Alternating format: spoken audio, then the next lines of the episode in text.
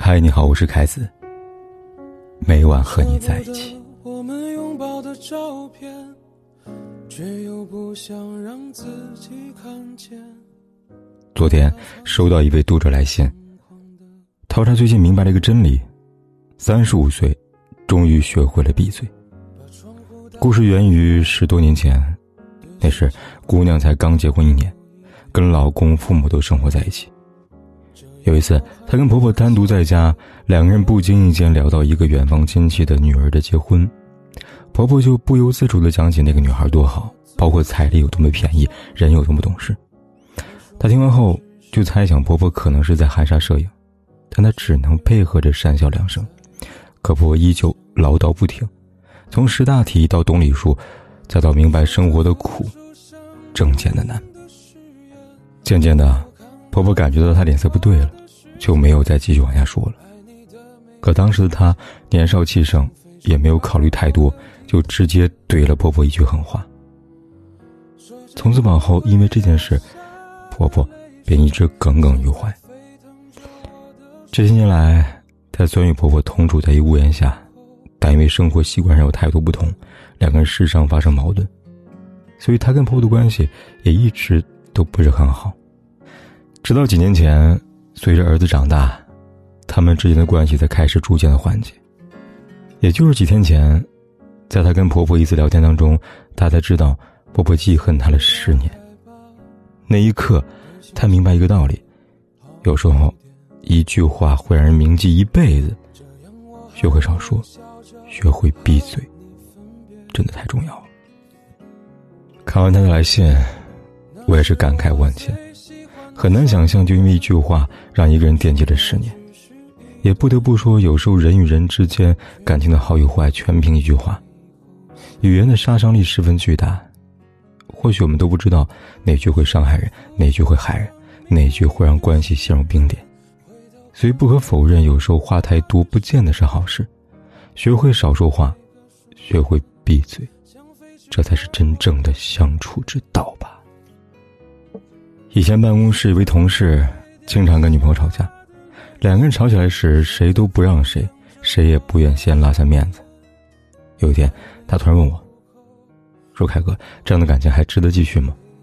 我回他一句：“值不值得，只有你自己可以评价。”接着，他给我讲了以前看到一个故事：一个妻子脾气很倔，经常会因为一件事情跟老公大吵。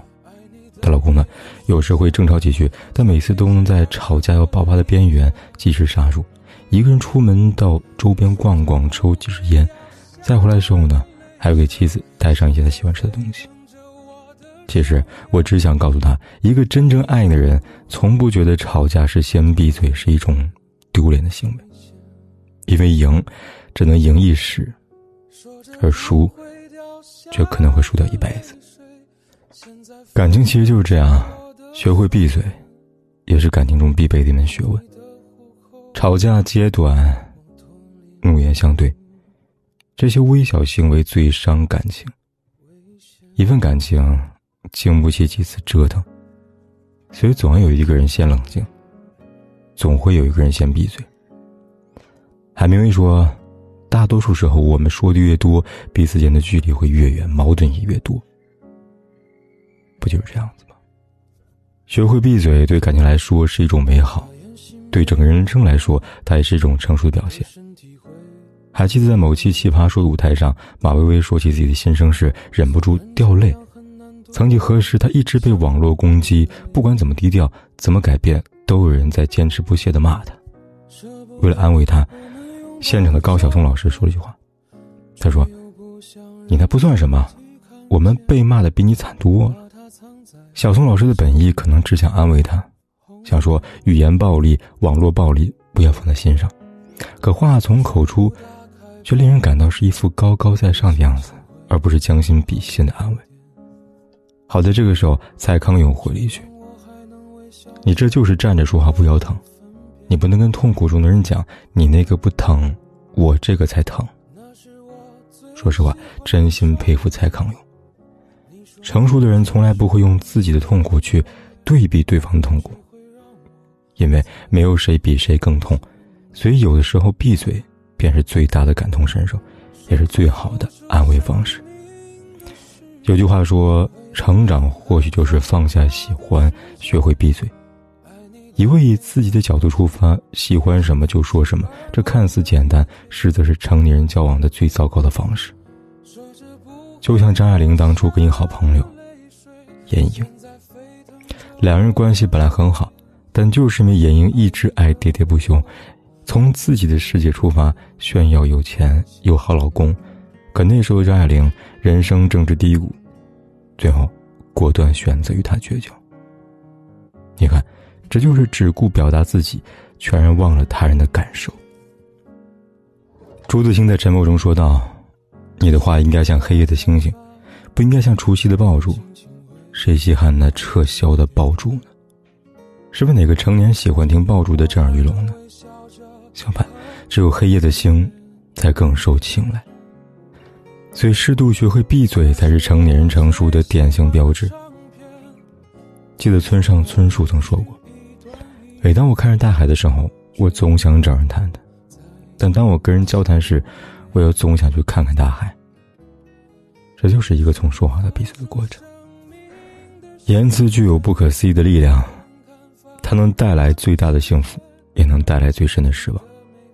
这是弗洛伊德的名言：“语言的力量大。”失望也大，所以话不在多，言细则贵。王小波在《沉默大多数》当中写到过：“沉默是一种人类学意义上的文化，一种生活方式。他的价值观很简单：开口是银，沉默是金。”由此可见，闭嘴的价值有多大。这是一个人一生中的智慧，也是一生要学习的难点和重点。就像海明威说的。一年学会说话，六十年学会闭嘴说着不会掉下的水，现在沸腾着我的双眼。爱你的虎口，我脱离了危险。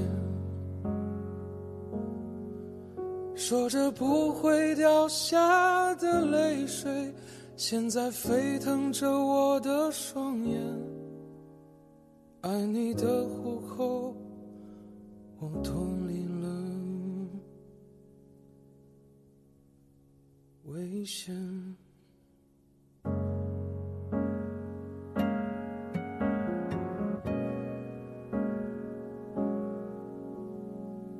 不管天有多黑，夜有多晚。